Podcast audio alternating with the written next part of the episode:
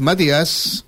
Bien, Mario, actualizamos y renovamos el contacto y desde uno de los puntos en la capital de la provincia que se está haciendo sentir este reclamo a nivel nacional. Estamos hablando de la esquina de Turraspe y Perón. Es el ingreso o el egreso por autopista Santa Fe Rosario donde hace instantes nada más, bueno, es eh, cortado por estos manifestantes de distintos movimientos sociales como de Barrio Chalet, de La Poderosa, del MTE, del Movimiento de Trabajadores Excluidos, como le contaba hoy, de la Federación Argentina de Cartoneros, eh, Carreros y Recicladores, la CTA Autónoma, bueno, entre otros movimientos sociales que se están manifestando aquí con eh, banderas, eh, con bombos, con redoblantes, bueno, y con este pedido de salario básico universal en este contexto inflacionario brutal que sufre el país. Hay que decir en materia de información que el tránsito está cortado de manera parcial.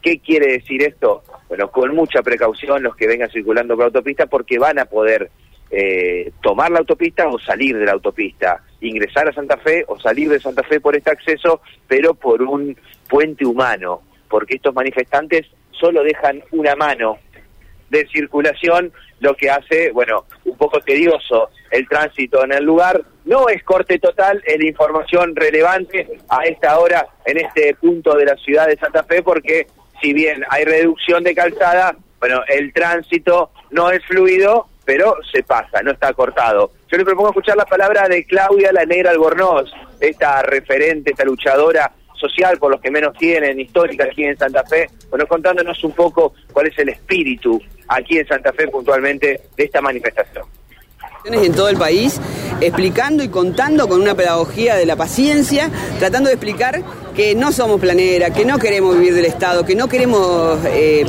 eh, dejar de trabajar. Queremos trabajar porque seguimos trabajando, tenemos nuestras cooperativas, hemos inventado nuestro trabajo, tenemos dignidad. Lo que necesitamos es un salario básico universal que contemple esta canasta básica de alimentos para un adulto o una adulta. Esos son los 15 mil pesos. Hoy ya está desactualizado porque realmente la corrida de precios en estos días fue realmente infernal. Entonces, el salario básico eh, que hoy planteamos, esta necesidad urgente, tiene que ver con que la gente pueda comer para seguir trabajando, que tenga un piso, un piso para después seguir aumentando los ingresos a las familias. También reclamamos para los jubilados, también reclamamos para los asalariados, porque realmente la canasta básica de alimentos está desactualizada en 46 mil pesos.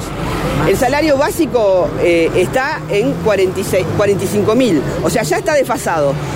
La canasta básica total es de más de 80 mil y está desactualizada. Entonces, necesitamos un piso mínimo para que la gente pueda comer, pueda seguir trabajando y podamos seguir pensando en un país que sea factible para todas y para todos. Ahora, en este contexto de desactualización de precios, suba del dólar, eh, aumento, ¿cómo es el día a día en los barrios? El día a día es desesperante, ¿no? Porque eso es lo que me parece que la gente se tiene que hacer una idea de cómo se levanta una, por ejemplo, una mujer, porque somos las que por lo general llevamos esta red de cuidado en, la familia y en el barrio es pensar todo el día si, si, tenés heladera, ¿qué hay? Para, ¿Qué vas a inventar ese día para cocinar, para comer, para que coman tus hijas e hijos?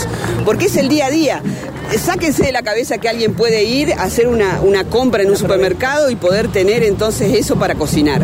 Saquémonos eso de la cabeza, porque el día a día, la economía popular es eso, es el día a día, es la changa, es la necesidad de salir como vendedores ambulantes, los cartoneros y las cartoneras, salir a buscar entonces para poder vender ese cartón y poder llevar el ingreso a su casa. Eso es lo que tienen que entender. Y que el trabajo está, nosotros trabajamos un montón.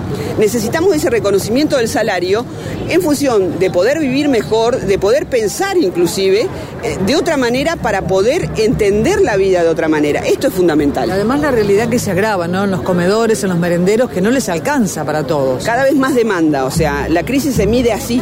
Eh, cuando el comedor, la demanda crece, crece, crece, aumenta, es porque realmente hay mucha más gente con necesidad de comer. Los comedores eh, comunitarios y populares en la Argentina le están dando de comer a alrededor de 8 millones de personas.